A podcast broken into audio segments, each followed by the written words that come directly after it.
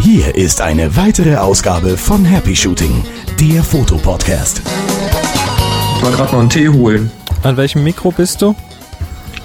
So, wenn ich jetzt lauter bin als eben gerade, bin ich am richtigen. Gut. ja, man muss das ja, man muss das ja dann doch ab und zu mal bei dir nachfragen. Und hier sind eure Moderatoren, Boris und Chris. Hallo liebe Zuhörer, hallo Chris, ich bin zurück aus Köln und ich lebe noch. Curler Alarv. Ja, und die Ohren pfeifen auch nicht mehr. Echt? Wieso hat's gepfiffen? Das war so laut da. Echt? Ja, wie die, Auf der die Party Reden oder die, also die laut. Musik? Ah, bist Ja, bist ja, aus dem ja. Alter raus, hä? Aber unbedingt. Ich habe sogar Ohrstöpsel für diese Fälle, aber rat mal, wo die lagen. Äh, Nicht da, wo du warst. So ist es. Okay, also du bist aus Köln zurück vom Podcast Award. Ach ja, bevor wir loslegen, äh, herzlich willkommen zu Happy Shooting, dem Fotopodcast. Nur für die, die jetzt vielleicht zum ersten Mal reinhören, hier geht's um Fotografie. Und Ganz genau. das ist ein Podcast, wer sich den automatisch runterladen möchte für Umme, für nix, für umsonst, der soll einfach mal auf happyshooting.de gehen und da gibt's alle Informationen zu dem Thema. Ich korrigiere dich nur ungern, aber der ist allerhöchstens kostenlos. Umsonst ist was anderes. Du wieder. Na, jetzt erzähl mal ein bisschen. Erzähl mal ein bisschen. Ja. Äh, ach, wir können ja vielleicht mal kurz sagen, was die Hörer noch erwartet und dann lasse ich mich mal kurz aus. Alles klar. Also, wir haben noch ein paar Nachträge. Zum Beispiel geht es nochmal um das MC. da bin ich jetzt so oft angeschrieben Den worden. Das klären wir nochmal. Genau. Es geht nochmal ähm, Stichwort Kaufberatung oder inhaltlich Mittelformat Fachkamera. Und Ja. eine Hörerfrage kam zum Thema Zoom. Genau, und dann schauen wir ein bisschen. Ähm, wir, wir haben ganz viele Hörerfragen. Thema Technik. Da geht's um hohe ISO-Werte und was das mit Bildgrößen zu tun hat. Und Mhm. dann noch eine Hörerfrage zum Thema Objekt Objektivwechsel bei Kälte im Freien. Mhm. Dann geht es um zwei ganz spezielle Fotoaufgaben. Das ist im Grunde genommen unser Kreativthema für heute. Es geht nämlich, nämlich um die Fotografie von Rauch und Tropfen. Da hat der Mhm. Christian eine Frage. Und dann haben wir noch eine Frage zum Thema Hot Pixel. Da sind also ganz heiße Pixel irgendwie unterwegs. Mhm, Ja. Dann gibt es noch einen Hinweis von unserem Forum-Moderator Boris. Da gehen wir noch mal ein bisschen aufs Forum ein. Ja, und dann haben wir noch ein cooles Gadget. Live-Preview auf der digitalen Spiegelreflexkamera und, Und wie das funktioniert. das war's dann auch. Ach ja, und der Gewinner der Aufgabe. der Gewinner Rund. der Rundaufgabe. So sieht es nämlich aus. So, und dann ja, war's das, das, ist unser schon. Plan und, für heute. Und parallel dazu sind wir natürlich noch im Chat und während du Oh, uns jetzt wir? mal ein bisschen, also ich bin da und fange wieder Fragen ab, quasi Live-Fragen. Ähm, und Dann während gehe du, ich auch mal in den Chat. Während du warte. jetzt im Podca über den Podcast Award erzählst, werde ich da mal kurz Bescheid geben, dass wir aufnehmen. Ja, das mach mal. Okay, ich äh, kling mich auch gleich mal hier in den Chat ein und erzähl mal aus Köln. Also, wie ihr vielleicht wisst oder auch nicht und jetzt erfahrt, wir waren nominiert für den Podcast Award 2007 im Bereich des Publikumpreises. Das heißt, ihr konntet für uns stimmen und, man soll es nicht glauben, ihr habt das sogar getan. Oh, nicht wenige. Ja, und nicht wenige. Also das, äh, ja, da erzähle ich auch gleich noch was zu. Ja. Und äh, es war, wie gesagt, sehr, sehr kurzfristig, dass wir davon erfahren haben, dass wir da jetzt auch unter den Top 3 der Nominierten sind, beziehungsweise waren. Ähm, ja, Chris konnte leider nicht hinkommen, der hatte beruflich zu tun und ja, ich habe tatsächlich kurzfristig Urlaub bekommen und bin auch sofort hingedüst.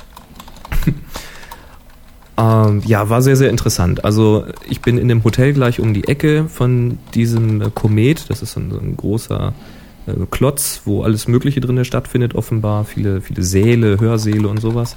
Und gleich um die Ecke war ein sehr teures Hotel, das ich mir gegönnt habe für 85 Euro die Nacht. Hui. Man tut sich ja sonst nichts Gutes für, weiß ich nicht, äh, fünf Stunden übernachten. Also nach, nach all dem, was ich jetzt bisher gehört und gesehen habe, beneide ich dich schon sehr stark, dass ich da nicht Ja. hin konnte und du konntest. Also wer das Zimmer mal sehen möchte, da kommen wir nachher noch drauf. Auf unserer Webseite ist ein kleines Video. Da zeige ich mal das Zimmerchen, in dem ich glaube ich fünf Stunden war oder so. Ja, also das erstmal gefunden. Da sind riesige Parkhausanlagen unterirdisch unter diesem ganzen Komplex, unter diesem Mediapark. Das ist der absolute Hammer. Ich war noch nie vorher ähm, in Köln. Also ich war schon mal in Köln beruflich, aber jetzt nie so privat irgendwie unterwegs. Ja, sehr, sehr lustig. Habe das dann auch alles gefunden und habe da sehr, sehr viele bekannte Stimmen getroffen. Das war total lustig, wenn weißt du, du hörst neben dir eine Stimme und denkst, du bist mitten im Podcast von irgendwem, drehst dich um und siehst ein Gesicht, das du dir so überhaupt nicht vorgestellt hast. Ja. Aber alles total dufte Typen und unheimlich nette Damen dabei. Also es war wirklich sehr, sehr lustig und ähm, ja, ich war ja erst dann abends da zu der ähm, Award-Verleihung. Da wurden halt dann zu jeder Kategorie die Nominierten genannt. Es wurden so 30 Sekunden gespielt aus diesem Podcast. Das war ein bisschen lieblos gemacht. Also da hoffen wir alle, dass das 2008 ein bisschen besser läuft. Ähm, ja, und dann wurde halt verkündet, wer das nun gewonnen hat. Und das war dann ganz lustig, weil so die ersten Nominierten, die haben dann den Preis genommen und haben gleich wieder Kehrtwände, sind runter von der Bühne, bloß nichts erzählen.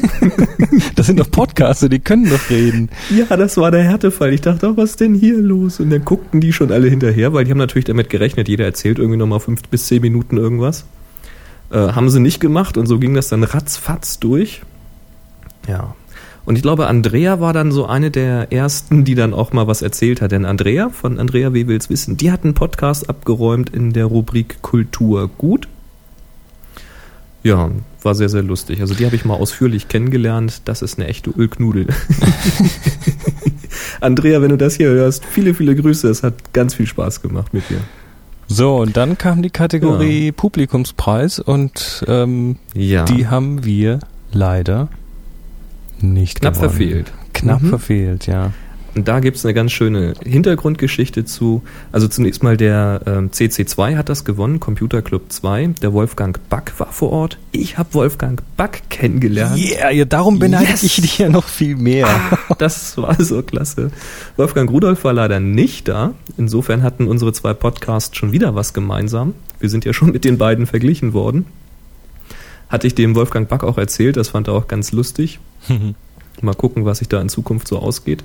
Er hat jedenfalls erstmal unsere Visitenkarte. Das ist ja schon mal wichtig, ja.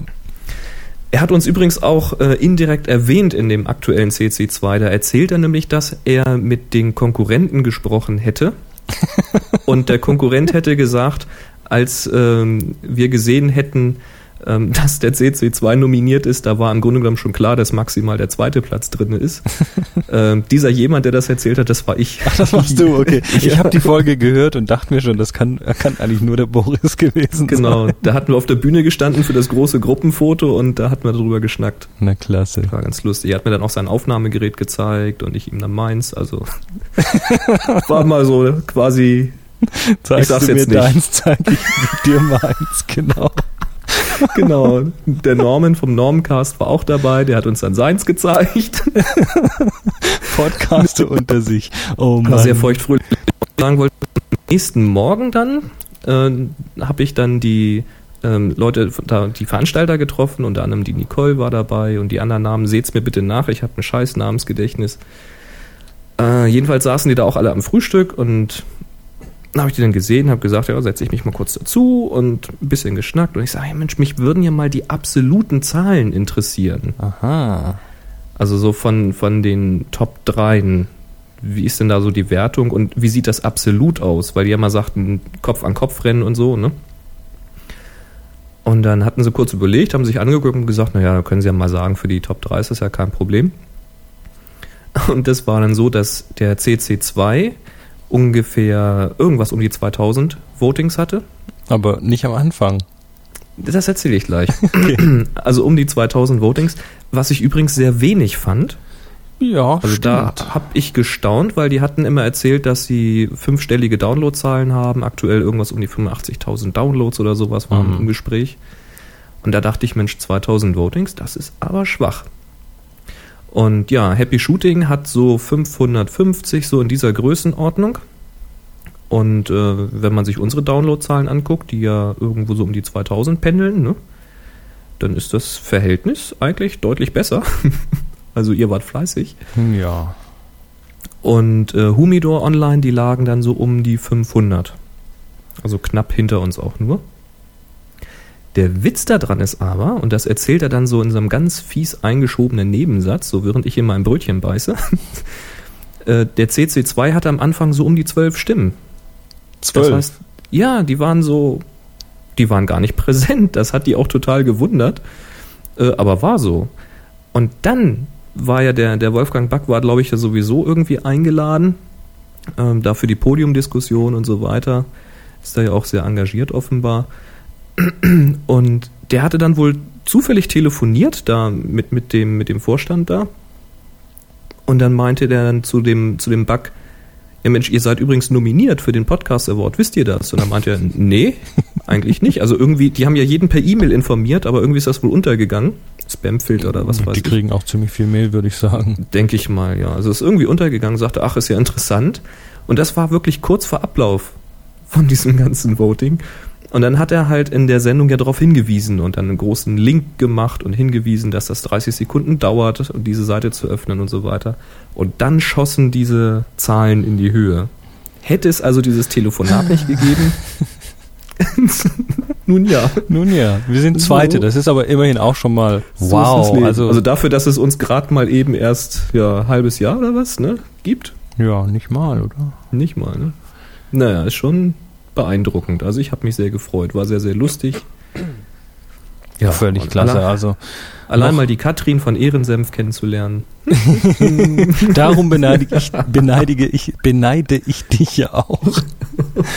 Ja, hast, hast du, also du hast dort auch ein Video geschossen, davon wird es jetzt, ähm, habt ihr ja schon gesehen auf dem Feed, dass jetzt ab und zu mal so ein kleines äh, Videoschnipselchen kommt. Das wird jetzt wahrscheinlich noch ein paar Tage so weitergehen. Ähm, Ja, ich weiß noch nicht, wie viel ich da hab, aber Na, solange ich noch mal. was hab, machen wir da mal was.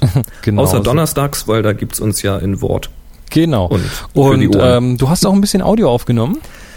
Ja, ich habe reichlich Audio aufgenommen. Ich habe ein paar Leute da interviewt. Äh, Nicht so viel, wie ich jetzt gerne gewollt hätte, aber irgendwie hat man dann doch zu wenig Hände und zu wenig Münder. Hm, Das war aber dann e- eher weniger Happy Shooting relevant, oder? Ja, also das waren, ich habe zwar immer gesagt, ich, dass ich von Happy Shooting bin, weil ich war ja wegen Happy Shooting ja auch logischerweise da. Aber es war natürlich dann doch viel Gespräch, was jetzt nicht direkt mit Fotografie zu tun hat. Aber das wirst du schon veröffentlichen, oder? Ich denke, ich werde ein paar Ausschnitte machen. Also das auch jetzt nicht unbedingt eine 30 äh, Minuten Podiumsdiskussion oder sowas, aber ich werde mal gucken, ob ich ein paar Ausschnitte ziehe. Gespräch mit Andrea und so weiter. Und das gibt's dann auf nsonic.potspot.de zu hören. Und Nsonic schreibt sich N-S-O-N-I-C. So sieht das nämlich aus. Ja, aber wir haben trotzdem einen kleinen Schnipsel hier. Ja, einen habe ich mal rausgesucht und zwar von dem Gregor von Musik ohne Film. Ganz, ganz netter Zeitgenosse. Das ist wirklich unglaublich faszinierender Kerl. Und der hat Folgendes gesagt. So, Boris, ja. Genau, ich bin, ich bin schon wieder hier und ich sitze Du hier. bist von Happy Shooting, ja genau. Mhm. Happy, ihr seid hier mit dem, du? mit dem endlos langen äh, Intro.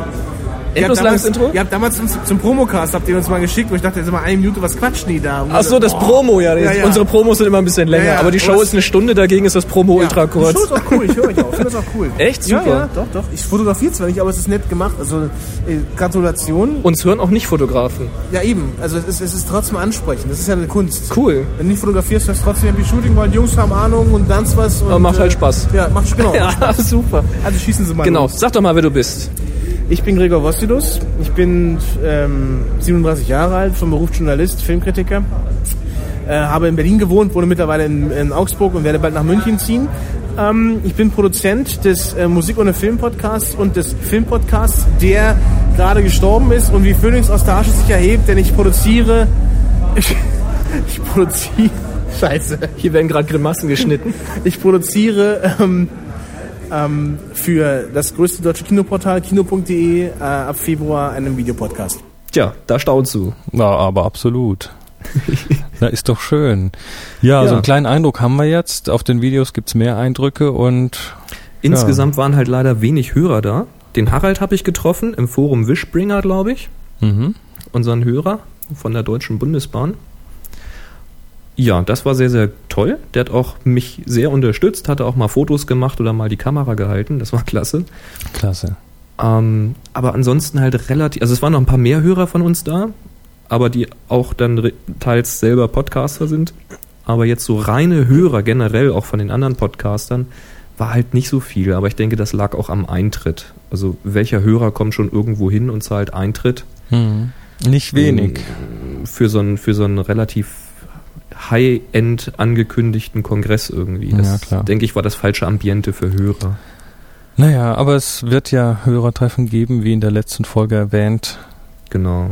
Eins, ein kleines hier in Tübingen und ein kleines hier in Freiburg, bei denen wird bei beiden wahrscheinlich ich dabei sein. Mit Tübingen weiß ich noch nicht genau, muss immer noch checken, wie das bei mir zeitlich läuft, aber da ist dann auf jeden Fall so Tja. mal irgendwie ein Nachmittag mit Fotografie und Fachsimpeln angesagt.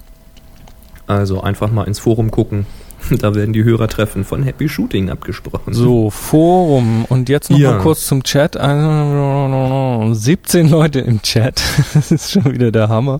Okay, mit Ähm, uns und es beiden. kommen, ja, mit, mit uns beiden. Und es kommen Fragen, Fragen, Fragen. Das ist ja klasse. Ähm, soll ich mal die erste bringen? Ja, bring ruhig mal. Ich lese gerade mal mit hier. Gut, also der Boris mit Y, unser Moderator und äh, Superhelferlein, finde ich völlig klasse, ähm, fragt, Chris und Boris, mich würde interessieren, wie ihr euch immer wieder selbst motiviert zu fotografieren. Was macht ihr, um eure Kreativität nicht einschlafen zu lassen? Oh, Okay, ist mir selbst hat einfach. Happy Shooting ja viel gebracht, aber wie macht ihr das? Ja, wir hören natürlich auch Happy Shooting Genau. und wundern uns dann immer, was wir erzählt haben. Ähm, Genau. also für mich ist es wichtig, natürlich zu schauen, viel Bilder anzuschauen, auch die Bilder der Hörer natürlich. Also äh, einfach mal auf Flickr und äh, sonstige Online-Geschichten gehen. Ich höre auch andere Fotopodcasts. Ähm, da gibt es zwar jetzt hier im deutschsprachigen äh, noch irgendwie nicht viel Konkurrenz für uns, bis gar keine im Moment. Ähm, aber im englischsprachigen Bereich gibt es einige. Und wie wir es schon mal in einer früheren Folge erzählt haben, ähm, Selbstbeschränkung. Also mal wirklich nur mit einer Festbrennweite losgehen, um dann ja ein Gefühl dafür zu entwickeln und vielleicht dann zur Abwechslung auch mal die Füße zum Zoomen zu benutzen. Da kommt man dann schon auch auf neue Ideen. Mhm. Also Stichwort Motivation. Ähm, so jetzt in dieser kalten Jahreszeit mache ich rela relativ wenig. Aber was ich ganz gerne mache, ist dann, wenn es wieder wärmer wird man das Cabrio-Dach wieder aufklappen kann, dann fahre ich ganz gerne Umwege zur Firma oder von der Firma zurück. Also hauptsächlich auf dem Nachhauseweg ist das dann natürlich angesagt, weil sonst muss man wieder so früh aufstehen.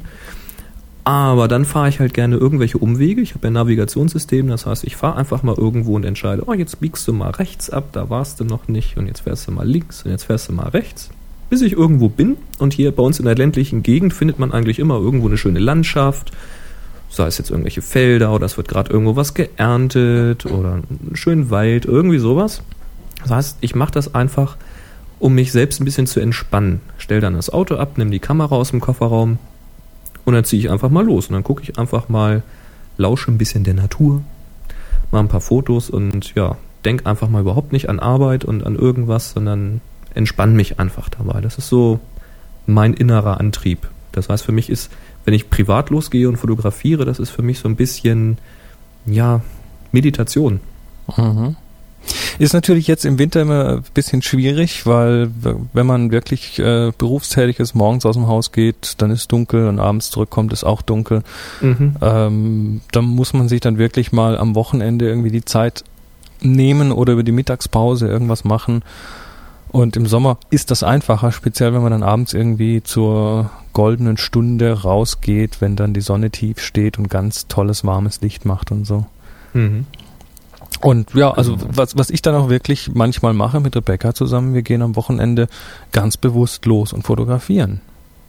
Und, und wenn jetzt äh, ja niemanden im direkten Umfeld habt, es gibt reichlich Fotoclubs, ähm, die, die sowas tun, die irgendwo hingehen, gemeinsam fotografieren, da kann man sich austauschen, da kann man fachsimpeln.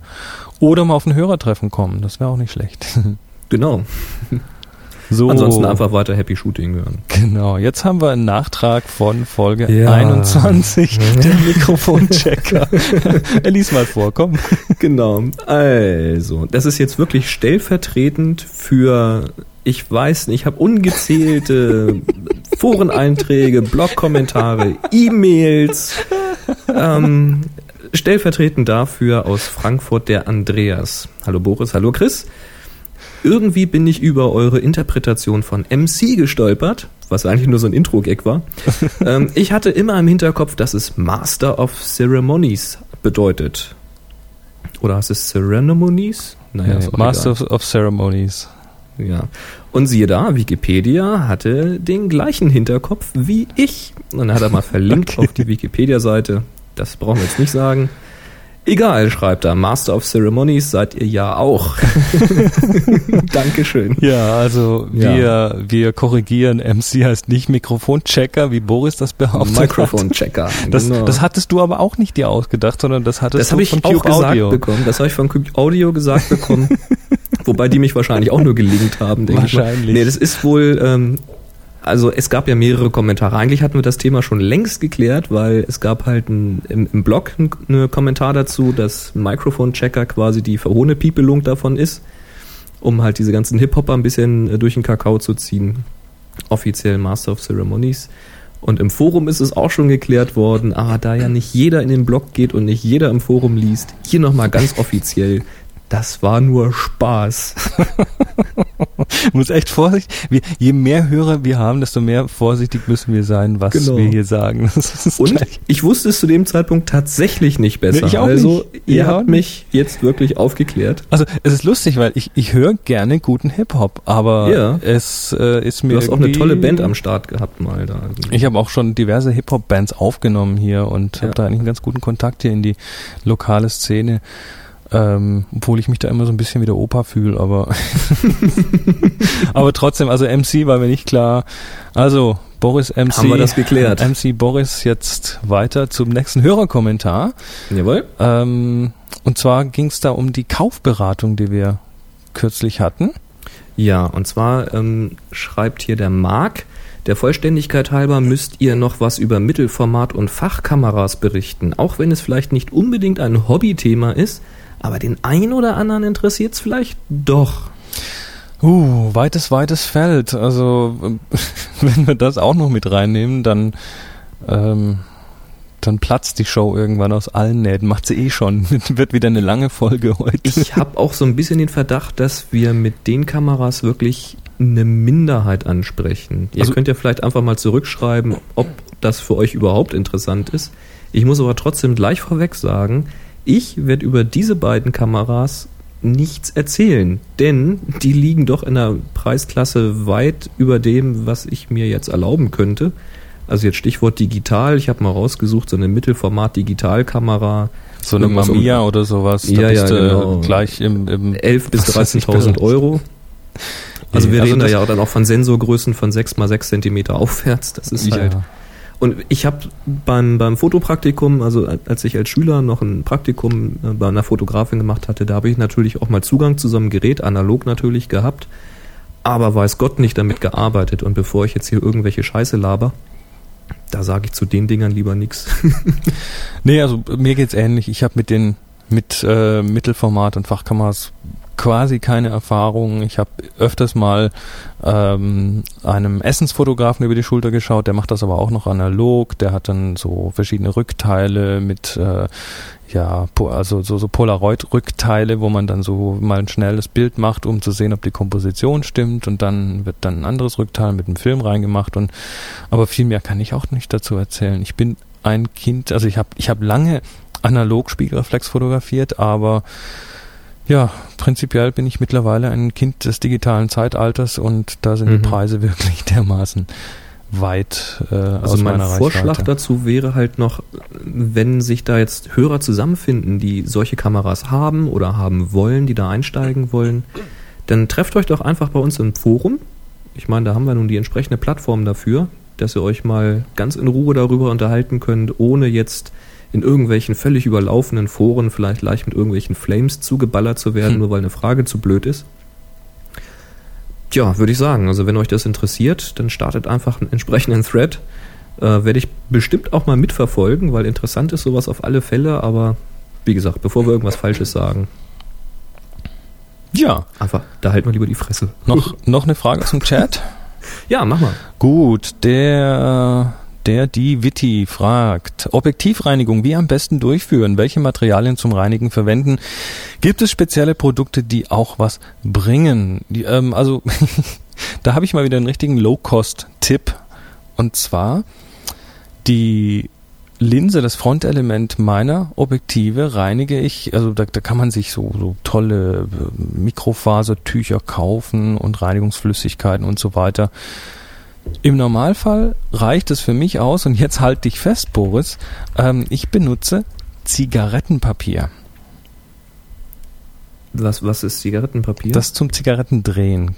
Also wo man so. ich bin so, nicht Raucher, das musst du mir erklären. Na okay, das, das sind so, die kauft man im, im, im Tabakladen, das sind so kleine ähm, Pappteile und da sind dann so 50 bis 100 bis was weiß ich wie viel so Zigarettenblättchen drin.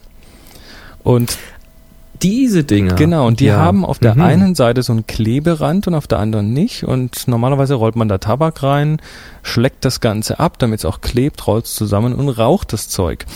Was man, Pfui, oh ja, und was man ähm, damit aber auch machen kann, richtig gut machen kann, ist Objektive reinigen, ob ihr es glaubt oder nicht. Ähm, also Punkt eins: das Objektiv ist härter als das Zigarettenpapier, also dem Objektiv kann da nichts passieren. Ganz normales Zigarettenpapier zusammenknüllen und am besten mit der Hand auf der Klebeseite halten, weil der Kleberand, äh, da, man will ja nicht dieses Objektiv zukleben. Ähm, dann das Objektiv ganz simpel einfach anhauchen, so wie man das auch mit einer Brille macht. Und dann mit diesem geknüllten Zigarettenpapier das Objektiv reinigen. Das, Das zerkratzt nicht? das zerkratzt nichts. Aha. Und ähm, das, der Vorteil ist also zum einen, das Zigarettenpapier fasert nicht. Zum anderen ist das, also wenn man nicht jetzt gerade so hochdichtes Zigarettenpapier nimmt, ähm, was äh, ja von Leuten, die gewisse Sachen rauchen, gern genommen wird, ähm, dann, also ganz normales Zigarettenpapier, das ist relativ offenporig und hat relativ Mhm. feine Poren und nimmt dann einfach äh, die, den Dreck, die, die Fett, Finger, Fingertapper und so weiter einfach auf. Und ähm, das ja, kostet fast nix und es funktioniert hervorragend. Also ich meine, hartnäckige Sachen, ja gut, bisschen Reinigungsflüssigkeit kann man sich im Fachhandel schon mal kaufen, aber im Normalfall brauche ich das nicht. Ich habe unterwegs immer ein Päckchen Zigarettenpapier bei mir in meiner Kameratasche und das funktioniert Mhm. prächtigst. Na, schau an. Mhm. Also Objektiv, Frontlinse Genau. habe ich bisher immer mit einem Mikrofasertuch Mhm. geputzt. Und wenn mal irgendwie ein bisschen was hartnäckigeres drauf war, einfach nur drauf gehaucht Mhm. und dann Mikrofasertuch rüber und so ein bisschen mit dem Fingernagel über diese Stelle gerubbelt. Ja, Ja, du- vorsichtig. Du, du, musst vorsichtig. natürlich auf, du musst natürlich aufpassen, weil die, Objek die Objektive und auch Filter und so weiter, die sind äh, oft beschichtet mit einer Ja, ganz Vergütung hauchfeinen. Genau, das ist eine hauchfeine, ein paar Molekül, äh, paar Molekül Durchmesser dicke Schicht da drauf. Und Ja. ähm, da Aber wenn darf du das man Tuch also, dazwischen hast. ja nee, dann ist schon okay. Also wenn man den Fingernagel noch durch das Tuch irgendwie umwickelt, dann Ja, ja, natürlich. Bisschen vorsichtig Nicht mit dabei. dem Fingernagel direkt da drauf. Aber wie gesagt, Zigarettenpapier billiger, nee, günstiger geht's nicht und es funktioniert hervorragend, solange man nicht aus Versehen auf die frisch angehauchte Frontlinse dann den Klebestreifen drauf macht, dann hat man nämlich Klebstoff auf dem Ding. Aber ich benutze das regelmäßig dauernd und ähm, ganz normale, ich glaube, was habe ich jetzt hier? Muss mal schauen, Muskote, ganz normale so grüne Packung ähm, funktioniert bestens und da sind dann auch irgendwie mindestens 100 Stück drin für Schlag mich tot, 50 Cent, ich weiß nicht. Also probier mal, probier mal. Ja, So, ich lasse mir, das zum- dann- ich lass mir das mal beim Workshop zeigen. genau. So, jetzt lese ich mal die nächste Hörerfrage von Micha vor und du darfst antworten. Wie wäre das? Ja, machen wir mal. Micha fragt, welches Zoom kaufen? Erstmal herzlichen Glückwunsch zu eurem Podcast. Habe ihn vor kurzem entdeckt und bin fleißig dabei, mir alle Folgen anzuhören. Nummer 6 habe ich gerade gehört. Ui, da hast du noch ein bisschen was vor dir. ähm, seit Mai 2006 bin ich stolzer Besitzer einer Nikon D70. Zwar gebraucht, aber gut. Grund der Anschaffung war allerdings eine Hochzeit, die ich fotografieren sollte. Nun gut, als Objektiv habe ich eine AFS Nikkor 18 bis 70 Millimeter. Äh, 3,5 bis 4,5 GED und nun möchte ich Uh. mir ein weiteres Objektiv zulegen. Zoom 200 bis 300 Millimeter, maximal 400 Euro. Nun meine Fragen. Mhm. Erstens, was für ein Objektiv empfiehlt ihr? Tja, da muss ich dir leider sagen, ich habe keine Nikon. Ich, Ich habe auch auch noch nicht. nie eine Nikon besessen. Von daher kenne ich auch die Nikon-Objektive nicht. Also, so gerne ich jetzt irgendeine Empfehlung geben wollte, ich kann es nicht, weil ich schlicht und ergreifend die Objektive nicht kenne. Ist natürlich auch schwer, man kann natürlich auch nicht alle Objektive am Markt kennen. Aber, und da kommen wir dann gleich noch dazu, ähm, haben wir ja auch schon mal drüber gesprochen, über solche Objektive, jedenfalls generell. Und mein Tipp wäre, melde dich mal im Forum an, happyshooting.de, oben auf den Forum-Button klicken, melde dich einfach mal an, kostet nichts. Und ich weiß, dass wir viele Hörer haben und auch viele im Forum sind, die Nikon haben. Und da findest du bestimmt jemanden, der dir genau bei diesem Problem weiterhelfen kann. Ja, das Problem bei den Objektiven ist auch immer, äh, wenn man jetzt also die, die eigentlichen, die, die Objektive vom gleichen Hersteller durchzählt und dann noch die von Sigma und von Tamron und noch irgendwelche anderen mit irgendwelchen Adapterringen, da kommt man für eine Kamera auf mehrere hundert Objektive und die Mhm. kann man einfach nicht alle kennen, es sei denn, man arbeitet in einem extrem gut sortierten Fotoladen, wo man die alle mal durchprobieren kann. Also da wirklich gute Empfehlungen zu geben, da sollte man sich wirklich mit Leuten unterhalten, die genau diese Objektive haben und Mhm. vielleicht Tipps geben können. Genau. Ja. Vielleicht, haben, vielleicht ist auch jemand im Forum, der sagt, ja, ich habe hier ein super Objektiv, aber ich will jetzt halt hier eins mit irgendwelchen besseren Eigenschaften haben und ich verkaufe dir das günstig, weil wenn er das nicht gerade irgendwo auf einer Safari verwendet hat, dann ist da auch nichts dran. Genau. Also unbedingt mal ins Forum gucken. Ich weiß, es sind schon auch im Chat zum Beispiel einige Verkäufe abgewickelt worden unter den Hörern. Oh. Also es kann sich lohnen. Ja, und dann hat er noch eine Frage, worauf muss ich besonders achten? Darüber können wir dir ein bisschen Ja. was erzählen. da kann man ein bisschen was erzählen. Auch das handle ich erstmal nur ganz kurz ab. Ähm, achte auf den Durchmesser, also auf den Frontdurchmesser, auf den Filterdurchmesser, weil wenn du jetzt schon ein Objektiv hast, dann kann es Sinn machen, dass du bei dem Zoom möglichst denselben Durchmesser hast. Das ist oftmals durchaus möglich, sowas zu bekommen. Weil dann brauchst du, wenn du dir einen Filter kaufst, nur einen Filter kaufen und nicht noch irgendwelche Adapterringe oder gegebenenfalls sogar einen zweiten Filter. Da kannst du also drauf gucken. Außerdem ist der Durchmesser natürlich insofern interessant, ähm, als dass du hier gucken musst, passt das noch in deine Tasche. Sonst hast du vielleicht gleich das nächste Problem, dann hast du ein tolles Objektiv mit einem gewaltigen Durchmesser, weil es sehr, sehr lichtstark ist zum Beispiel. Aber es passt nicht mehr in die Fototasche. Brauchst du noch wieder eine neue Fototasche. Also da musst du mal ein bisschen gucken. Dann würde ich schauen, ob das Objektiv einen Makromodus hat. Viele Zoom-Objektive kann man in einen Makromodus schalten, was bedeutet, dass man eine geringere Naheinstellgrenze hat. Man kommt also sehr nah an das Objekt heran. Und bei 200 bis 300 Millimeter hat man dann eben sehr, sehr schöne Vergrößerung. Kann sehr, sehr beeindruckend sein und hilft bei, ähm, bei der Vergrößerung von Insekten. Ne? Also mein Beispiel zum Beispiel Schmetterlinge. Weil wenn man mit einem normalen Makro so nah an einen Schmetterling rankommt, dann fliegt er in der Regel weg. Also da würde ich drauf achten. Und da musst du eben gucken. Ich meine, das sind alles Faktoren jetzt, die ich gleich nennen werde, die auf äh, das Geld natürlich drücken. Schau nach, was für eine Lichtstärke dieses Objektiv hat. Gerade bei einem Zoom wäre es hilfreich, viel Lichtstärke zu haben. Achte also darauf, dass das nicht unbedingt eine äh, ne, ne Bildstärke von, eine äh, ne, ne Lichtstärke von 8 hat. Also eine, eine Blende von 8. Es gibt da solche genannten Russentonnen zum Beispiel, die sind sehr, sehr günstig zu bekommen, haben extreme Brennweiten, so 500 Millimeter aufwärts, aber eine Lichtstärke von F8 oder F10. Das heißt, du brauchst viel, viel Licht oder ein sehr, sehr gutes Stativ.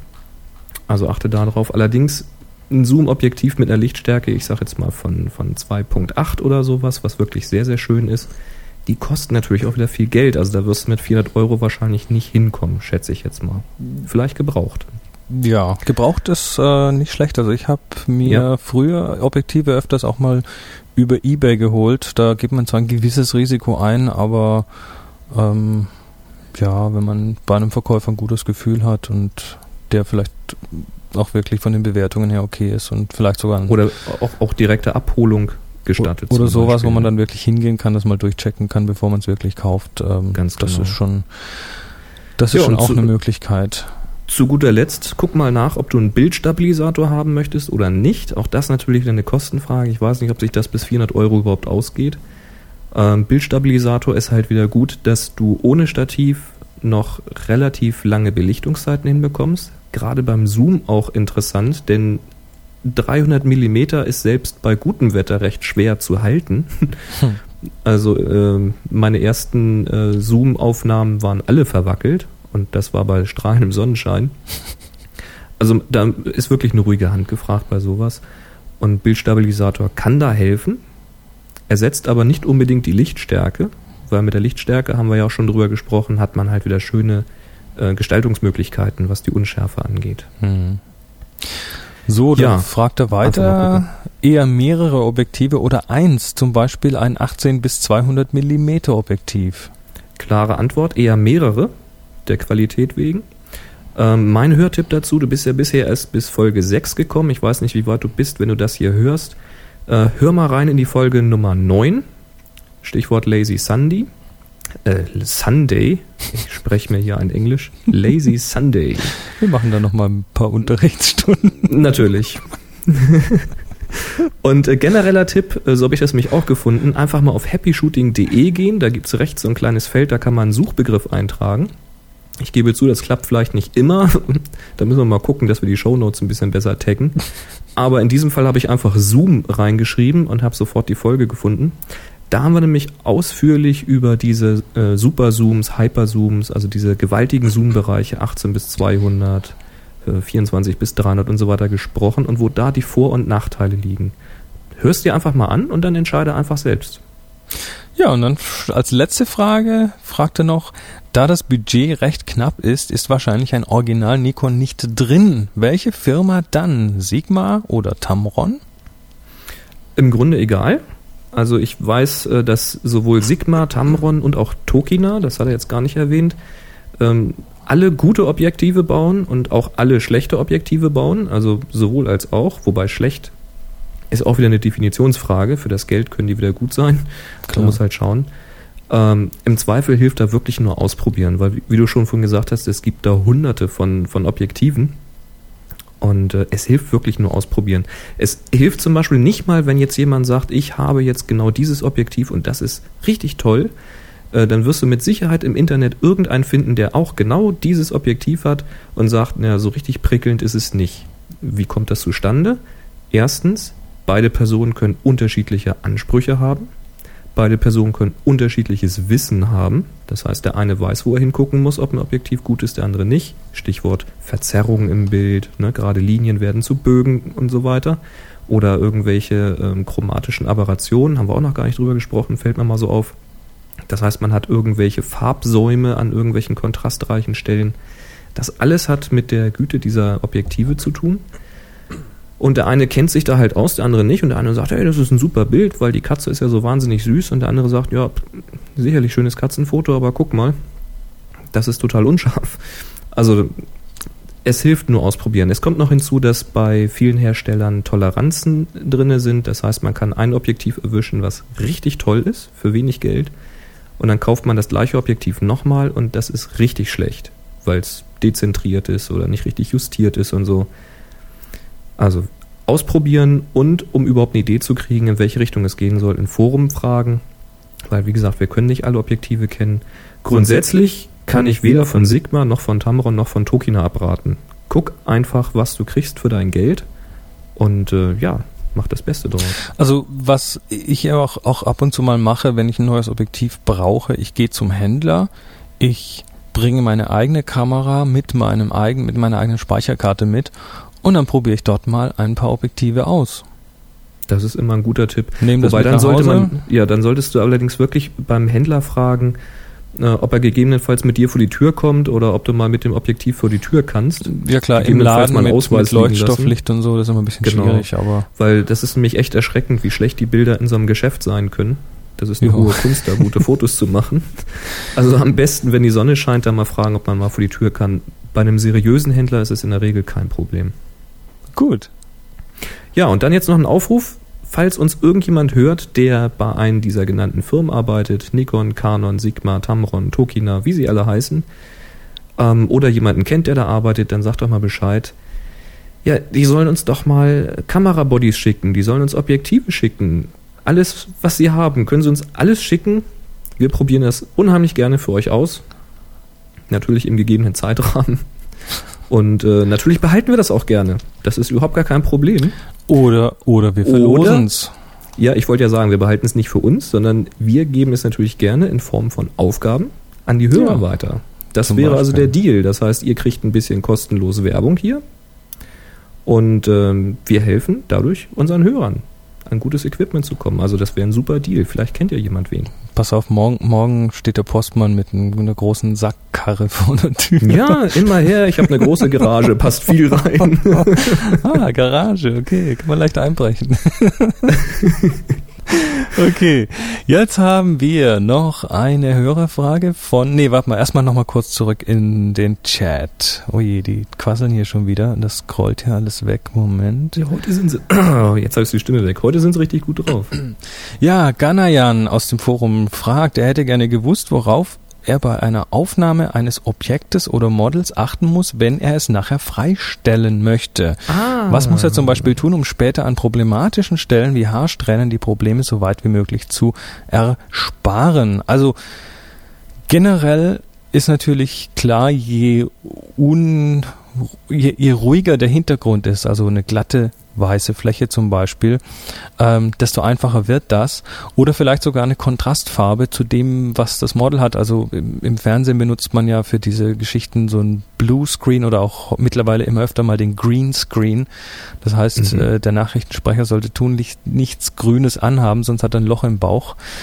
ähm, und ähm, so ähnlich kann man das natürlich auch machen, dass man hinterher in was weiß ich, Photoshop oder sonst was, ähm, dann entsprechend diese Farbe aus dem Bild rausnimmt und damit äh, relativ gut hinkommt. Was aber auch hilft und was ich mache, wenn, wenn ich im Vorhinein schon weiß, wo das Bild nachher verwendet wird, dann versuche ich auch eine entsprechend ähnliche Hintergrundfarbe zu nehmen.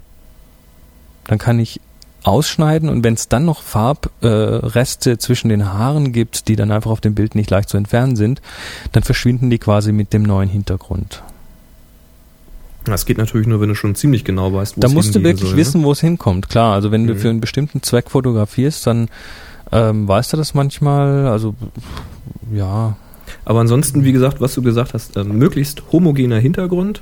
Genau. Also wenn man ein Also Model hat, nicht- dann kann man das im Studio ganz einfach machen. Nicht, nicht, vor der, nicht, vor der, nicht vor dem Busch oder der Hecke fotografieren. Das Nee, geht das- garantiert schief. Ja, oder wird sehr, sehr aufwendig. ne? Oh ja. Also das ist, äh, das bringt's nicht. Also was, was schönes, einfarbiges im Hintergrund ist optimal. Oder halt unten einen schönen, äh, unscharfen grünen Rasen, ne? Irgendwas ganz grob texturiertes und dann einen blauen Himmel. Muss ja nicht eine Farbe sein, aber es sollte schön flächig sein, dann geht das. Und was die Haare angeht, ist natürlich sowieso ein Problem. Da kann man aber hinterher mit der Bildbearbeitung entsprechend ziemlich viele Tricks noch anwenden, um da möglichst feine Härchen noch mit freizustellen. Das ist nicht ganz trivial. Da haben wir bestimmt noch ein paar Tipps auf Lager, wenn wir da mal in die Nachbearbeitung kommen. Wir müssen echt mal was machen. Wird immer wieder gefragt, ehrlich. Ja, ich drück, ich drück mich da so ein bisschen davor, weil es ist ja dann doch so, dass nicht jeder Photoshop hat. Ich äh, Ja, es Bin- ist auch bin- sehr auf, aufwendig. ist Das, auch preislich äh, sehr aufwendig. Ähm, ich, ja. ich bin ich bin jetzt einfach beruflich äh, bin ich Photoshop-Benutzer, weil das ist nun mal der Industriestandard. Mhm. Ähm, das heißt, ich kann euch ganz viel über Photoshop erzählen, aber wenig über PaintShop Pro oder über GIMP oder sonst was. Ähm, insofern können können wir da dann schon mal drüber reden, aber wahrscheinlich eher so ja auf einer ich sag mal auf einer Metaebene so ein bisschen drüber. Mhm. Also nicht jetzt im Detail, jetzt klickt hier links und dann da rechts, das wird nicht gehen. Mehr so eine generelle Machbarkeit. Genau. Also PaintShop Pro Version 8 habe ich hier. Weiter bin ich nicht gegangen, weil ich jetzt halt auch auf den Photoshop umsteige. Hm. Ja, nächste Frage, Hörerfrage, wieder eine von äh, Jethro, auch unter was AK Maerim, Hm. Merim. Merin, keine Ahnung. Ähm, er schreibt, zuerst möchte ich euch mal loben für euren super Podcast. Echt genial. Herzlichen Dank. Nun hätte ich da auch mal eine Frage. Ich habe gerade festgestellt, dass ein Bild, welches ich mit meiner EOS 400D mit ISO 100 mache, viel kleiner ist als genau dasselbe Bild mit ISO 1600. Also das Mhm. Bild mit ISO 100 ist 2,31 Megabyte, das Bild mit ISO 1600 4,65 Megabyte, also doppelt so Mhm. groß. Abgesehen vom ISO-Wert habe ich nichts geändert. Wie kommt das? Liebe Grüße aus der Ja. Schweiz. Ah, ein Schweizer. Hallo, grüezi. Hier, grüezi in die Schweiz. ja, das ist ganz einfach. Soll ich? Mach doch mal. Ich mach mal. Also, ich nehme an, äh, Jethro, dass du dich auf das JPEG-Format beziehst. Denn äh, da ist das besonders auffällig und äh, das kommt wie folgt. Wenn du einen kleinen ISO-Wert hast, ISO 100, haben wir schon drüber gesprochen, dann hast du im Bild weniger Rauschen drinne. Das heißt, keine, kein Farbrauschen, kein, kein, ja, ne? Haben wir drüber gesprochen. Und, Also, äh, also die, die, die Helligkeitsunterschiede zwischen den einzelnen Pixeln, ähm, wenn man sich das mal ganz aus der Nähe anschaut, sind da einfach glatter. Und das bedeutet jetzt, dass in jedem 8x8 Pixel-Block weniger Farbabweichungen drin sind. Das heißt, wenn man den Himmel hat, dann ist das eben ein gleichmäßigeres Blau oder das Jackett ist irgendwie ein einheitlicheres äh, Beige oder was auch immer. Und das bedeutet wiederum, dass es in JPEG wesentlich besser zu komprimieren geht. Denn JPEG geht immer daher, nimmt sich einen 8x8 Pixel-Block, analysiert den, guckt halt, wie viele verschiedene Farben sind da drin und versucht den eben in möglichst wenig Byte zu beschreiben. Richtig, da wird quasi für jeden 8x8 Pixelblock so eine kleine, so eine kleine Formel erstellt und ähm, je, je, komm, je mehr los ist in dem Bild, im Detail, desto größer werden die JPEGs, ganz einfach. Genau, und wenn ihr jetzt halt, das ist, hat's quasi schon erklärt, wenn du jetzt den hohen ISO-Wert einstellst, 1600 ist natürlich extrem, 3200 wäre noch extremer, dann holst du dir automatisch mehr Rauschen ins Bild und damit mehr Unterschiede in jedem 8x8 Pixel-Block und damit muss das JPEG wesentlich mehr Arbeit leisten, kann nicht mehr so hoch komprimieren, weil es ja sonst die Information verliert. Und deswegen hast du hinterher eine größere Datei. Das berücksichtigen die Kameras im Übrigen auch schon, ähm, zumindest die, die ich bisher so gesehen habe. Wenn man nämlich den ISO-Wert ändert, dann ändert sich auch hinten auf der Kamera die Anzahl der noch zu verbleibenden Fotos. Wobei das auch immer ein Schätzwert ist, muss man dazu Ist ein sagen. Schätzwert. Weil genau. ähm, je nachdem, also wenn ich jetzt ein Bild vom, vom blauen Himmel mache, ganz glatt alles, ähm, wird das kleiner werden, als wenn ich ein Bild von einer Wiese mache mit ganz vielen einzelnen Grashalmen. Und ähm, das heißt, dieser Wert, wie viele Bilder noch auf die Karte draufgehen, der ist so grob geschätzt, also an einem Mittelwert abgeschätzt. Und es kann auch durchaus sein, dass da noch mehr draufgehen oder weniger, je nachdem, was für Bilder man macht. Genau, aber man sieht halt schon, dass die Schätzung sich da korrigiert, wenn man den ISO-Wert ändert. Genau. Und das hat genau damit zu tun. Im RAW-Format trifft es nicht so stark zu, weil die Kompression da ohnehin sehr viel geringer ist. Da werden ja keine, keine Bildinformationen weggeworfen wie beim JPEG, wo man also wirklich versucht zu sagen, okay, dieser Grünton und dieser Grünton, die sind so ähnlich, das sieht kein Mensch den Unterschied, also mache ich mal denselben Grünton da draus. Das kann er eben beim Rauschen nicht mehr, weil die Unterschiede zu groß sind. Die sieht ein Mensch nämlich. Ähm, beim RAW ist es so, dass sowieso jeder Pixel gespeichert wird. Ganz klar. Und es läuft halt im Höchstfall dann noch äh, so eine Kompression drüber. Ich sage jetzt mal ganz simpel wie so ein ZIP. Ja, und wenn ihr schon mal versucht habt, eine Bitmap-Datei mit einem ZIP zu packen, das wird nicht besonders viel. Nichtsdestotrotz ist es natürlich abhängig vom Bildinhalt, wie gut oder wie schlecht das klappt. Genau. Aber da ist der Unterschied halt nicht so gravierend. Tja, das ist die Antwort. So, und jetzt nochmal eine Frage aus dem Chat. Moment, ich bin am Scrollen. Genau, Öcher fragt. Ihr, ihr seid inzwischen so berühmt, dass man euch doch sicher schon auf der Straße erkennt und anspricht, oder? Ist mir noch nicht passiert. Nee, aber das ist auch ganz klar, weil ähm, zum Beispiel bis du jetzt deinen Videopodcast gemacht hast und bis ich jetzt in Köln war, kannte ja auch keiner unser Gesicht. Das ist richtig, ja. Also man kann uns gar nicht erkennen auf der Straße, außer jetzt vielleicht unsere äh, blinden Mitbürger. Ähm, die könnten uns vielleicht an der Stimme erkennen. Ja, wobei ich habe den Expocaster ja gemacht und daraufhin hat mich auch noch niemand angesprochen. Also ja, Podcast Genau. ist dann doch noch ein relativ kleines Medium im Vergleich zu ja zu den zu den großen Fernsehsendern und so weiter. Tja. Tja, Aber ich fühle mich auch ganz gut dabei, dass mich Ich finde es eigentlich, auch ganz gut, dass ich irgendwie unrasiert zum Einkaufen gehen kann und nicht am nächsten Tag mein Bild in der Zeitung finde. also Die Paparazzi können Chris ruhig noch ein völlig bisschen verwahrlost beim Bäcker. Ja, ähm, Ja, dann haben wir noch eine Hörerfrage.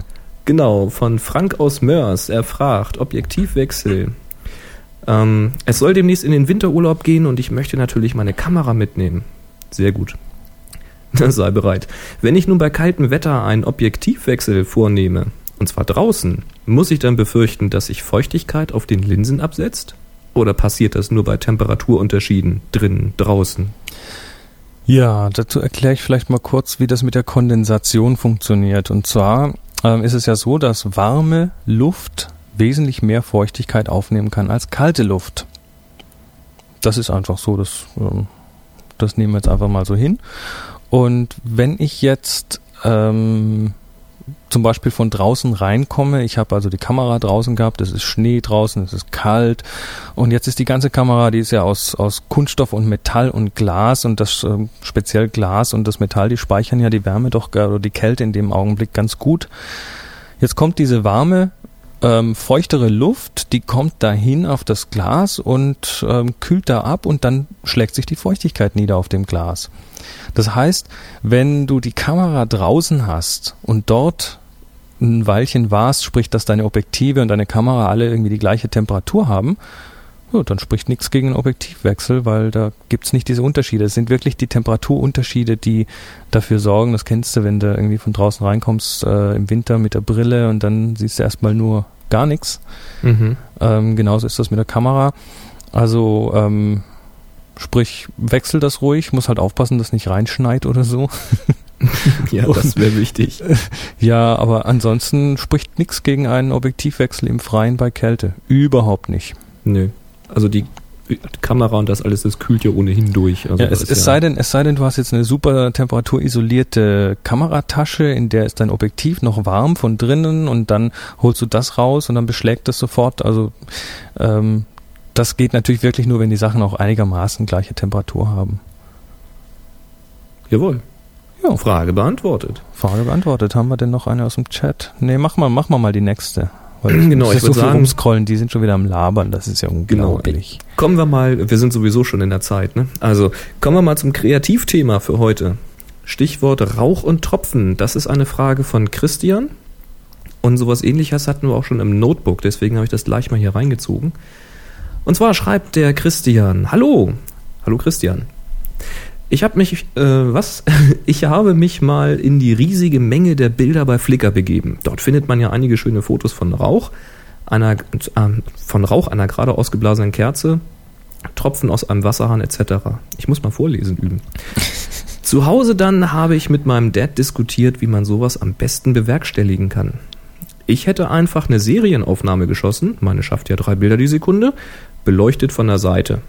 Mein Vater meinte dagegen, dunkler Raum, offene Blende und dann mit einem externen Blitz flashen. Wer hat denn nun recht? Beziehungsweise, hat einer von uns recht?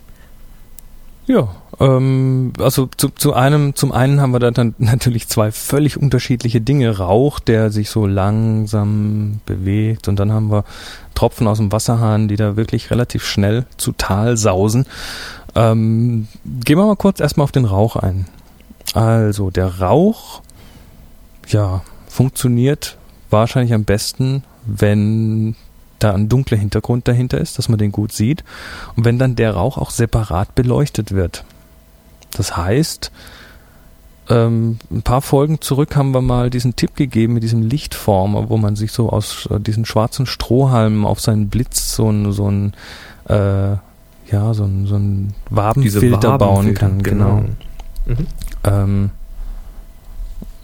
du brummst. Irgendwas Ich brumme? brummt bei dir, ja. Na, ist egal. Tut ja trotzdem. Ähm, nee, also äh, im Prinzip braucht man für so eine Aufnahme eine Möglichkeit, das Licht so zu leiten, dass es nicht auf den Hintergrund fällt und nicht in die Kamera, äh, vorne ins Objektiv fällt. Also wenn es auf den Hintergrund fällt, ist der zu hell und dann hat man nicht diesen schönen Kontrast zwischen dem Rauch und, und dem Hintergrund. Und wenn der Blitz direkt vorne ins äh, Objektiv reinblitzt, dann hat man äh, ja potenzielles Problem mit Streulicht. Mhm.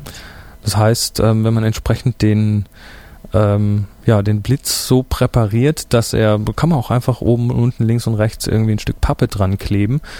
Ähm, dann, dann kann man quasi die Lichtrichtung so beeinflussen, dass der Hintergrund kein Licht abbekommt, dass die, das Objektiv kein Licht abbekommt und dann kann man da schon gute Sachen machen. Dazu muss man allerdings natürlich den Blitz von der Kamera nehmen und von der Seite beleuchten, aber das kann man zur Not auch noch mit einer Schreibtischlampe, einer Halogenlampe machen, wenn man der diese sogenannten Scheunentore, also rechts, links, oben, unten so, so Pappdinger ranmacht, um das Licht zu leiten. Also dazu muss man nicht mehr unbedingt richtig blitzen.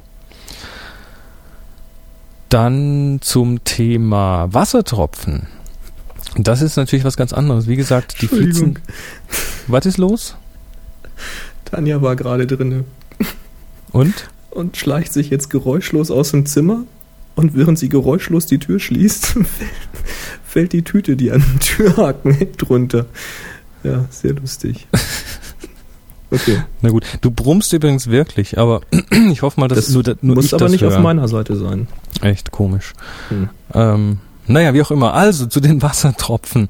Ähm, ja, Serienaufnahme, drei Bilder pro Sekunde beleuchtet von der Seite. Ähm, also im Prinzip hat er da recht. Also zum einen, um wirklich Wassertropfen einzufangen, brauchst du eine sehr, sehr kurze Belichtungszeit, weil die wirklich schnell sind.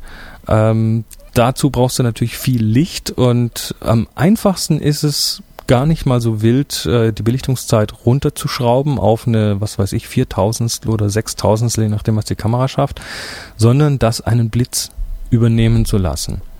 Das heißt, normal fotografieren, Blitz von der Seite funktioniert da ganz gut und dann entsprechend ähm, den Blitz benutzen, weil der macht eine Belichtungszeit von Zehntausendstel Sekunde oder noch kürzer und damit schafft man es dann wirklich, diese Bewegung gut einzufrieren. Ganz genau. Also, eigentlich haben sie beide ein bisschen recht, ne? So, und ich halte jetzt mal hier kurz die Aufnahme an, Boris, und muss mal gucken, ob das Brummen hier von dir oder von mir kommt, okay? Mach das mal. Okay, dann haben wir das Thema Rauch und Tropfen ja abgehandelt. Ja.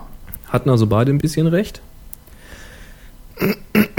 So, und dann würde ich sagen, gehen wir noch mal kurz an die Hot Pixel. Da fragt nämlich der John Petersen. Der fragt Moin. Moin, moin, John. Äh, ich nochmal. er hatte nämlich schon mal geschrieben. Hab hier eben etwas von Hotpixeln gelesen, die wohl bei langen Belichtungszeiten aber auch einfach mal so auftreten. Hab nirgendwo eine adäquate Erklärung gefunden. Wenn ihr selbige habt, würde ich mich freuen. Ich find's übrigens tofte, dass ihr auf jede Mail antwortet, auch um nur zu sagen, sorry, haben wir schon. Habe da bis jetzt nur anderes, sprich gar keine Antwort erlebt. Tja, Tja, so toll sind tun wir gerne. Wir geben uns, wir geben uns Mühe, auf jede E-Mail zu antworten. Also wenigstens ein kurzes Reply. Jupp ist in, aufgenommen für die nächste Show oder hatten wir schon oder wie auch immer. Seid uns nicht böse, wenn das nicht immer ganz so ausführlich ist. Ja. Dafür ist es ein bisschen viel geworden. ja, Hot Pixel. Was sind denn Hotpixel? Hot Pixel. Hot Pixel sind heiße Pixel. Nee, das sind in der Regel Pixel, die in einer Aufnahme herausstechen. Die leuchten dann zum Beispiel schön rot. Also die Pixel sind immer an. Die sind immer an, die leuchten rot, die sind voll belichtet. Rot, blau gibt's die auch, in grün gibt's die auch, genau. Genau. Und das kommt daher, weil ähm, ein Pixel auf der Kamera ja nicht einen Farbwert wiedergibt, sondern nur einen Grauwert.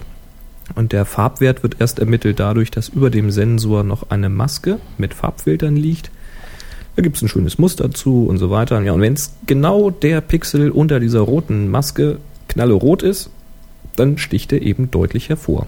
Ja, und So. warum ist der Knalle rot? Das sind ganz einfach Fertigungsfehler. Das Ja, Toleranzen einfach. äh, Toleranzen, aber eben zum Teil auch so, man, man kennt das noch von den LCDs, die sind zwar mittlerweile richtig gut, aber es gab mal so Zeiten, da waren schon drei, vier äh, bunte Pixel auf so einem ähm, LC-Display. Wenn man, Mhm. also was einfach normal war, jetzt schauen wir uns mal an, was, was diese äh, Kamera an Auflösung hat im Vergleich zu einem Display, das natürlich viel mehr und die Pixel auf der Kamera sind äh, oder auf dem Sensor sind viel, viel kleiner. Das heißt, da ist es noch schwieriger, die zu fertigen. Ähm, ganz interessanterweise, was die Kamerahersteller machen, weil das Thema ist, man kann die gar nicht so akkurat herstellen. Das heißt, jedes, jeder Sensor in der Kamera hat Hotpixel, Aber Mhm. die meisten davon bekommt man gar nicht mit, weil die werden nämlich in der Fabrik, wenn dieser Sensor fertig ist, wird der durchgemessen und dann wird festgestellt, ob der Hotpixel hat und wenn ja, wo. Und dann werden die umgemappt. Das heißt, ähm, dass quasi, wenn ein roter Pixel immer an ist, dann wird quasi der Kamera in ihrem innersten Inneren, in ihrem Computergehirn quasi gesagt, diesen Pixel benutzt du nicht, sondern du nimmst einfach den Wert von dem Pixel links davon und kopierst ihn darüber. Mhm. Also da wird wird quasi der Kamera so eine, so eine digitale Brille aufgesetzt. Das merkt man nicht. Wenn man so einzelne Pixel hat, da keine Chance, das irgendwie wirklich zu bemerken. Ähm, dadurch ist natürlich letztendlich die, die Qualität besser und man hat weniger Hotpixel. Genau. Aber ähm, es kann natürlich trotzdem sein, dass mal noch irgendwie ein, zwei Pixelchen kaputt gehen. Ähm, und äh, ja, manche davon sind eben auch ein bisschen empfindlicher und ähm, das kommt dann bei langen Belichtungszeiten auch manchmal zum Vorschein. Genau, das ist, das ist halt der Witz, wenn eben, also man kann Pixel haben, die leuchten immer. Ja. Egal wie man belichtet, der ist immer am Leuchten, weil der ist halt wirklich, der kriegt immer vollen Saft oder der ist immer schwarz, Mhm. dann ist er eben immer tot. Das ist dann wie beim LCD, aber es kann halt eben auch sein, dass das in der Fabrik noch gar nicht auffällt, weil der Sensor grundsätzlich, die- dieser Pixel funktioniert, ah, funktioniert,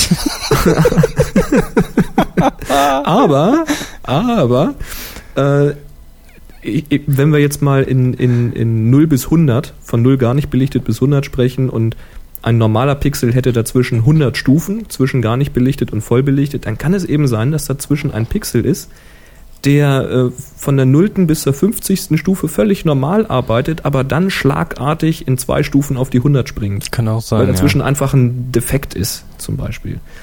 Ja, jetzt mal ganz einfach gesprochen zumindest. So, und dann passiert das eben, dass bei einer langen Belichtung immer mehr Strom fließt, immer mehr Strom fließt, immer mehr Licht draufkommt, immer mehr und irgendwann sagt er, Bingo, jetzt habe ich mein Limit erreicht, obwohl es gar nicht so ist. Und dann hast du so einen schönen leuchtenden Pixel. Ist in der Regel aber gar nichts Drastisches, denn so einen einzelnen Pixel, den kann man mit einer Bildbearbeitung sehr, sehr schnell einfach wieder wegkriegen. Da gibt es so ein schönes Kopierwerkzeug, da nimmt man einfach ein, eine, den Pixel aus dem, der links oder rechts daneben ist und kopiert den darüber, das merkt kein Mensch. Dann ist der weg. Blöd ist es nur, weil es muss nicht immer derselbe Pixel sein, der da leuchtet. Das kann schon mal ein bisschen variieren und dann kann man es halt zumindest nicht immer automatisch machen. Oft ist Aber- es aber so. Aber das ist so wie beim Sensorstaub, man sollte es nicht überbewerten. Ähm, ich bin mir sicher, dass meine Kamera mit ihren, was weiß ich, 12, 13 Megapixeln den ein oder anderen Hotpixel hat. Ähm, wirklich aufgefallen weiß es ist mir noch keiner. Also es ist wirklich. Es, ich habe es bei, bei Langzeitbelichtung habe ich es definitiv gehabt. Ich habe einen Sonnenuntergang mal fünf Minuten lang äh, belichtet. Da habe ich, weiß ich nicht, vereinzelt, lass es vier, fünf äh, leuchtende Pixel gewesen sein. Als ich das Ding runtergerechnet habe, um es halt äh, ins Web zu stellen oder per E-Mail zu verschicken, sind die alle weg. ja. Also da Genau. passiert nichts. Also wen es wirklich stört, ähm, das ist in der Regel, wenn es nicht wirklich überhand nimmt, wenn da zwei, drei drauf sind, äh, üblicherweise kein Rückgabegrund. Ich glaube, ähm, dass man die Kamera dann doch einschicken kann und das dann vielleicht beim Hersteller nochmal irgendwie umgemappt Es wird. gibt sogar Digitalkameras, wo der Anwender sie selber ummappen kann. Aber das sind dann eher so die high-endigeren Sachen. Nee, ich Nicht? weiß nicht. Ich glaube, irgend so eine Nikon oder sowas kann das. Oder war es eine Minolta oder so? Ich müsste jetzt nochmal nachlesen. Aha. Da kann man dann wirklich ein Bild machen und scrollt dann quasi durch dieses gemachte Foto durch und kann dann irgendwie einen Knopf drücken und sagen, da, da ist ein Hotpixel und dann nimmt er den raus. Hm. Ich müsste nochmal nachlesen. Ich weiß nicht, ob es Minolta war. Sehr interessant. Ja, ja. So ist das. Ja, Stopp, ich würde stopp, sagen, machen stopp, stopp, stopp. Was? Ähm, ich muss noch mal kurz abbrechen, weil wir. Gut. Wo waren wir stehen geblieben? Ach so, die Hotpixel. Ähm, Ähm, kurze Frage noch aus dem Chat. du, wir haben schon ziemlich viel Zeit verbracht. Oh, stimmt. Okay, dann, sorry, dann sind das jetzt alle Fragen gewesen vom Chat. Okay, Genau. Boris mit Äh, Y sagt noch was. Genau, unser Moderator im Happy Shooting Forum. Übrigens, vielen, vielen Dank, Boris, für deine super tolle Arbeit. Das ist echt der Hammer. Das entlastet uns echt enorm. Er hat aber einen Wunsch, und zwar, damit wir diese ganzen ähm, Spam-Anmelder äh, loswerden, haben wir umgestellt auf manuelle Bestätigung der Benutzeranmeldung. Das heißt, wenn ihr euch neu im Forum anmeldet, dann kriegt ihr nicht automatisch eine E-Mail, wo ihr dann einen Link anklicken müsst, um dann zu sagen, dass eure E-Mail auch funktioniert hat, wie das so in anderen Foren üblich ist, sondern da bekommt der gute Boris eine E-Mail und der muss dann entscheiden, hm, ist das ein richtiger Benutzer oder ist das ein Roboter? Und da wünscht er sich jetzt, dass ihr eure Anmeldung etwas ausführlicher macht. Also ein bisschen mehr als nur ein Username und eine E-Mail-Adresse, sondern schreibt noch irgendwie was anderes Sinnvolles da rein, ähm, damit er es halt einfacher hat zu entscheiden, jawohl, das ist ein echter Mensch, der sich da angemeldet hat. Das mal so als kleinen Hinweis, da könnt ihr ihm dann ein bisschen die Arbeit erleichtern. Genau. Und werdet dann natürlich auch schneller freigeschaltet, logischerweise. ja, und dann haben wir noch das Gadget der Woche. Ähm, das ist der Hammer. Und zwar haben wir eine Mail bekommen, weiß es gar nicht mehr von wem. Ähm, höre mich gerade durch die letzten drei Folgen. In dieser Folge kam... Das steht, das steht im Blog zur Folge 21, Mikrofon-Checker. Da steht das in den Kommentaren. Okay. Die habe ich aber jetzt nicht hier. Macht nichts. Okay, hört sich gerade durch die letzten drei Folgen. In dieser Folge kam eine Aussage, dass Nachteil DSLR ist, dass man kein Sucherbild auf dem Rückmonitor hat. Zwar an sich richtig, aber dem kann man abhelfen. Wer es braucht, Info hierzu gibt's und dann hat er uns einen Link geschickt. Ähm, da gibt's doch tatsächlich ein Gadget von der amerikanischen Firma Argraph oder Argraph. Ähm, den SigView S2. Das ist so ein Teil, was man hinten quasi da, wo man normalerweise durchguckt durch den Sucher, draufstecken kann. Und mhm. ähm, das erzeugt einem dann wieder ein Sucherbild auf einem kleinen LCD. Jawohl. Also das Ding ist also im, im, Grunde genommen ist das wie eine kleine kompakte Digitalkamera. Genau. und das Objektiv wird halt quasi in den Sucher von der Spiegelreflex gesteckt. Also wer sich's, äh, wer es wirklich braucht, kann sich das da kaufen. Ich habe aber kürzlich mal äh, einen Bericht gesehen darüber, wie heute viele Zeichentrick oder auch, auch so Animationsfilme mit Knetfiguren und so weiter hergestellt werden. Und das Lustige ist, dass ähm, die stehen vor einem ähnlichen Problem. Also jetzt zum Beispiel Tim Burtons, ähm, weiß nicht, ob es der letzte Film war, The Corpse Bride, der hat auch Nightmare Before Christmas gemacht und so. Ähm, da ist das ähm, so, dass dieser Film, also das sind Knetfiguren und diese Filme werden heutzutage ganz oft mit digitalen Spiegelreflexkameras gemacht, weil die einfach ein besseres Bild haben, schöne Tiefenschärfe und so weiter. Und ähm, die haben sich dann tatsächlich so ein, ähm, ja, so für ihre Kameras quasi auch als Live-Preview, weil die brauchen den, damit die das Bild richtig einrichten können, auf dem Monitor mhm. sehen, ähm, haben die sich dann auch so kleine Kameras hinten gebaut, die quasi hinten in den Sucher gucken.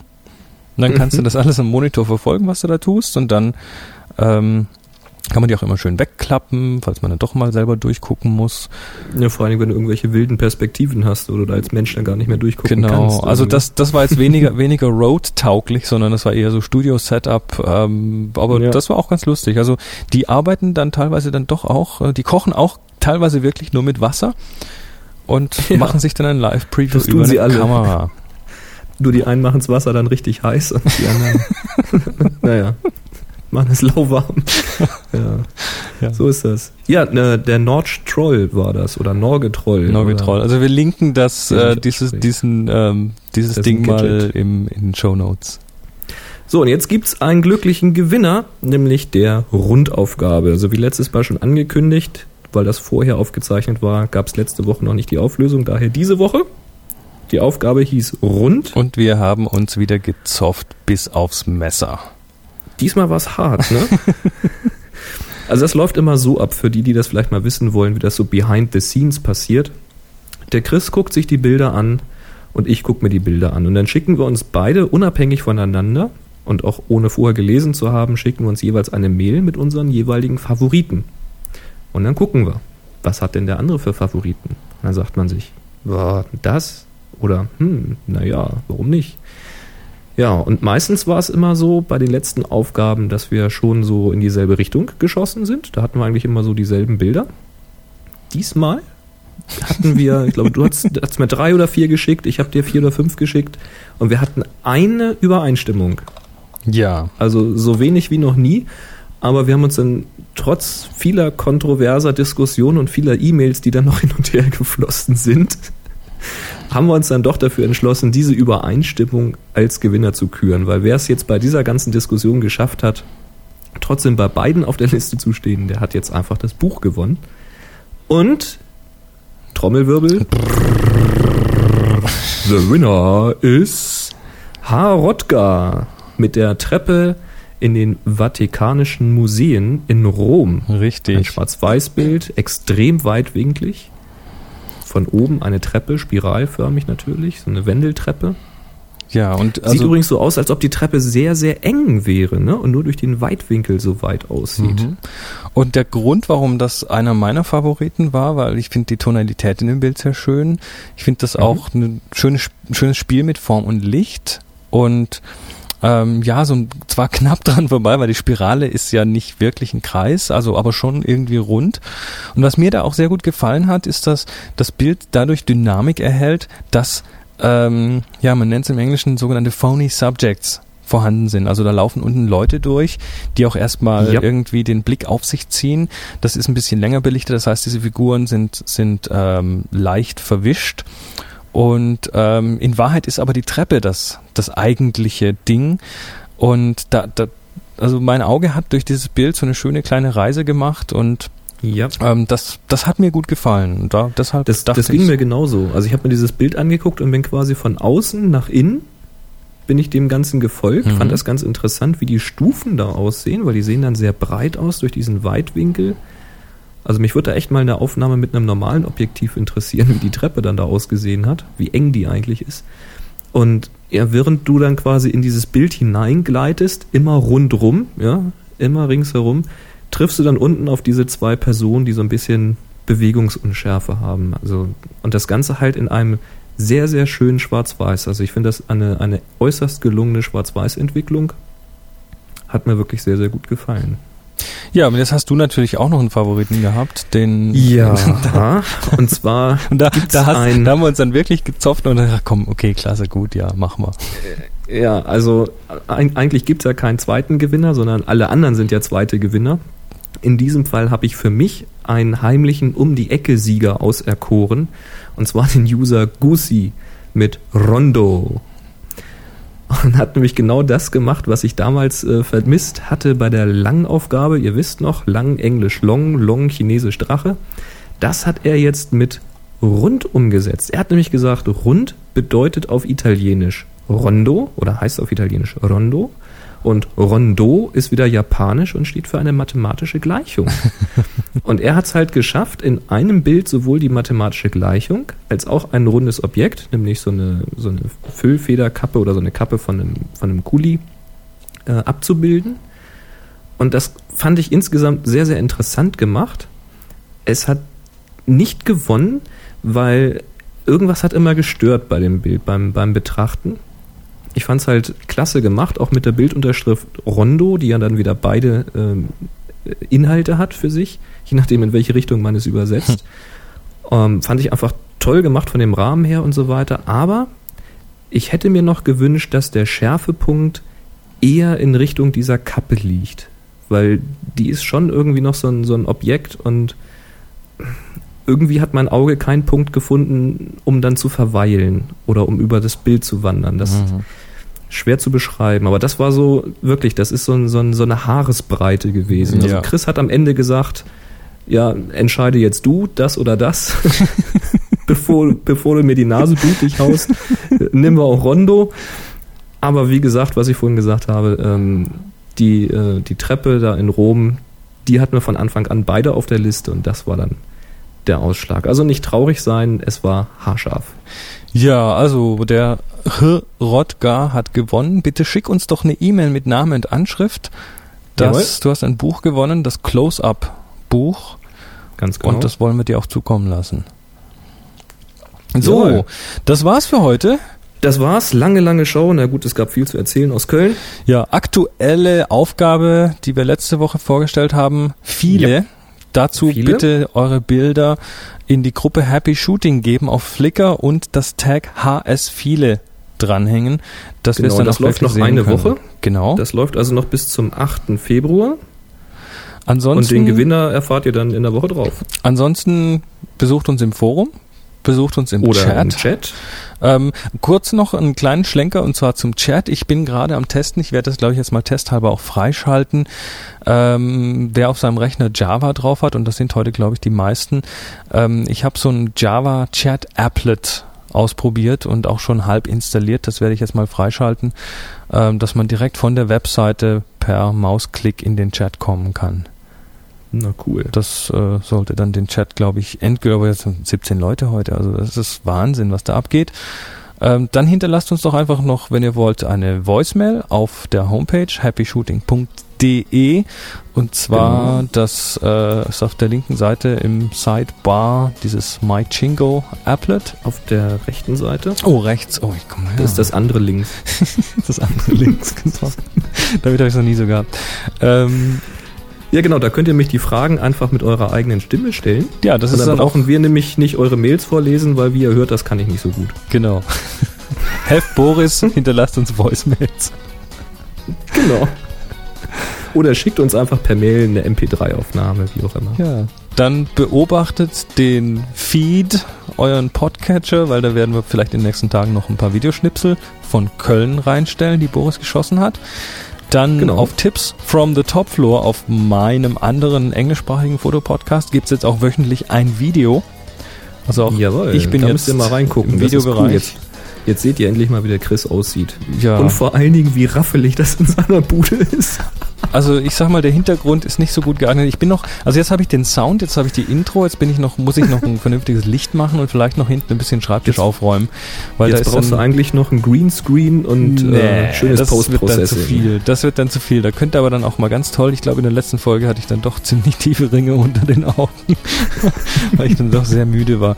Ähm, ja, und Ja, ansonsten, und ansonsten schaut mal rein an meinen anderen Podcast auf nsonic.potspot.de. Nsonic, N-S-O-N-I-C.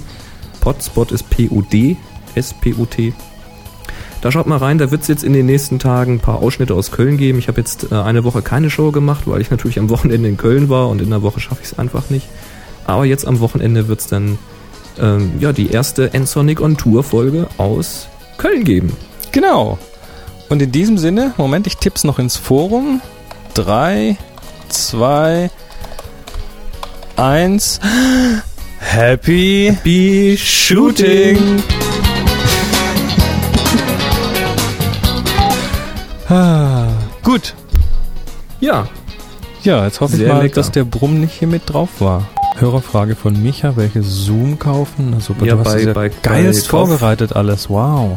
Ich hatte auch, ich hatte ein paar kleine Aussetzer von dir zwischendurch. Ich hatte ein paar von dir. Boah, da ist richtig Arbeit reingesteckt. Meine Güte. Technik, Hörerfrage, Bilder. Na, ansonsten schneid's halt ein Thema raus. Prächtigst vorbereitet. Ich bin stolz auf dich. nee, das finde ich klasse, weil bei mir ist gerade echt Zeitmangel ohne Ende. Was denkst du, wie viel Videoschnipsel machst du insgesamt? Nur so grob. Ja. War das eine Antwort?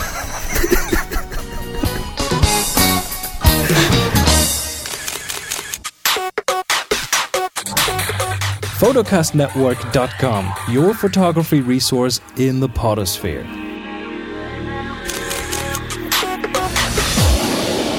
photocastnetwork.com